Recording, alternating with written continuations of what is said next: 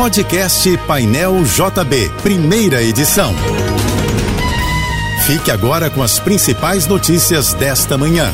Oferecimento Assim Saúde. Hospitais, clínicas, exames e mais de mil consultórios. Ligue 2102 5555 e Univassouras, formando o profissional do futuro.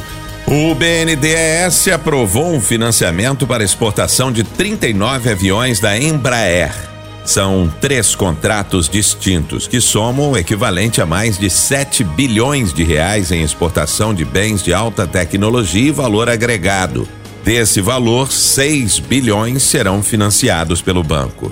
Esta quinta-feira será de tempo nublado no Rio, sujeito a trovoadas e chuva, que pode ser forte em vários momentos. As áreas de instabilidade da zona de convergência do Atlântico Sul atuam sobre grande parte da região sudeste, provocando muita nebulosidade e chuva volumosa em vários estados. O sistema Alerta Rio informa que há registro de chuva em vários bairros na manhã da capital fluminense.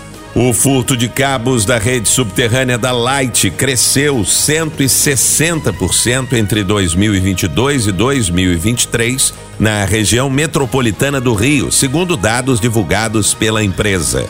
No ano passado, mais de 16 mil metros de fios de cobre foram furtados, o que corresponde a quatro voltas completas na orla de Copacabana. A companhia registrou 373 incidentes que deixaram sem luz 192.377 clientes por duas horas em média. Além disso, os atos de vandalismo custaram a Light 4 milhões de reais em reposição de material.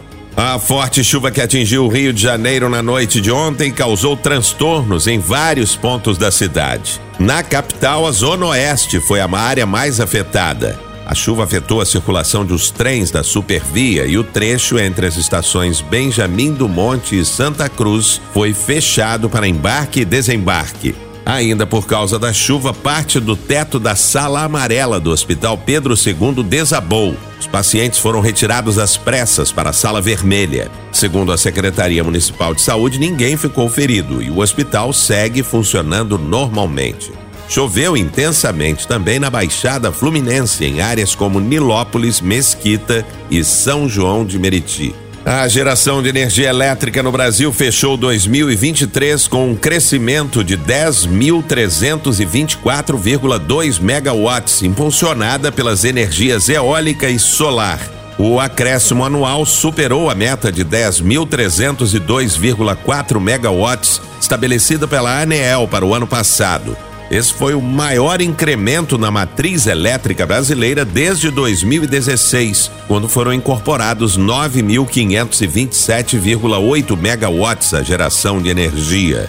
O ministro da Previdência Social afirmou que a fila do INSS nunca vai acabar e trazou para este ano de 2024 a meta de que o tempo de espera seja reduzido a 30 dias.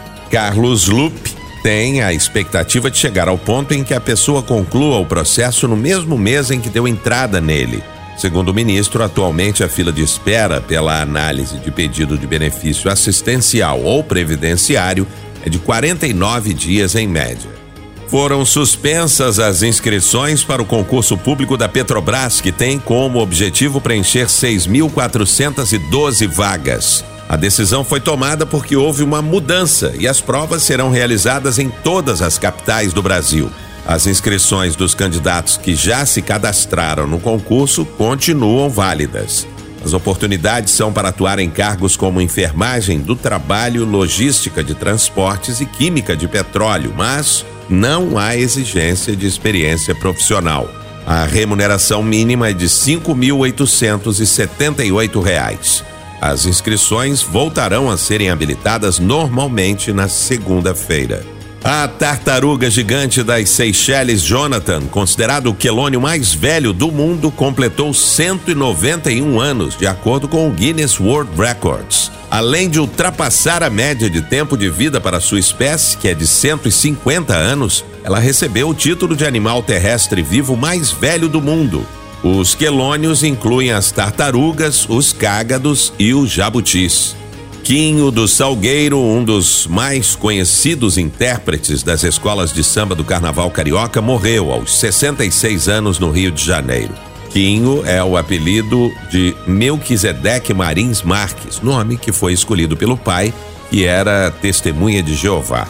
Ele estava internado no Hospital Evandro Freire, na Ilha do Governador, e a causa da morte foi insuficiência respiratória. Ao longo do ano passado, Quinho lutou contra um câncer de próstata, o que não o afastou do Salgueiro, que renovou o contrato de trabalho com ele.